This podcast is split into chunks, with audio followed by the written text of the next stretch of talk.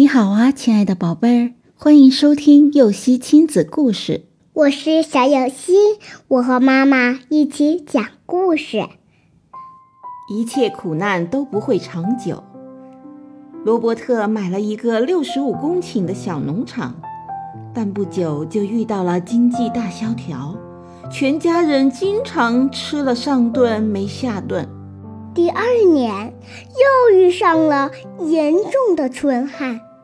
罗伯特把留下来的最后一些玉米种子全部拿出来，种进了地里。可四个星期过后，才下了一场雨，天又热了起来。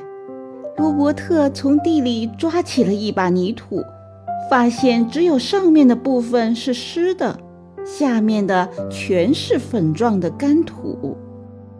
那年秋天。罗伯特的收成只有半车玉米，和他播种的玉米种子数量刚好相等。但罗伯特并没有沮丧，他甚至乐观地说：“至少我的种子全部拿回来了。”许多农场撑不下去了，纷纷挂起了出售的牌子，而坚持下来的罗伯特。慢慢度过了难关，农场逐渐恢复了生机。若干年后，一个下午，罗伯特的农场突然受到了龙卷风的袭击。罗伯特急忙让家人坐进汽车，匆匆驶离农场。凶暴的龙卷风就在他们身后肆虐。等他们回来后，发现一切都毁了。罗伯特的妻子哭了，一切都完了。二十六年的心血在几分钟内全完了。